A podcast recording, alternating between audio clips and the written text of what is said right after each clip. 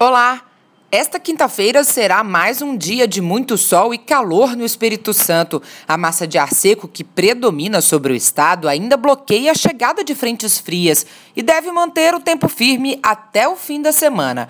O sol brilha forte já pela manhã e a temperatura sobe rapidamente no decorrer do dia. Na Grande Vitória, no município da Serra, pode chegar até 34 graus. O clima permanece seco. Não descuide com a hidratação.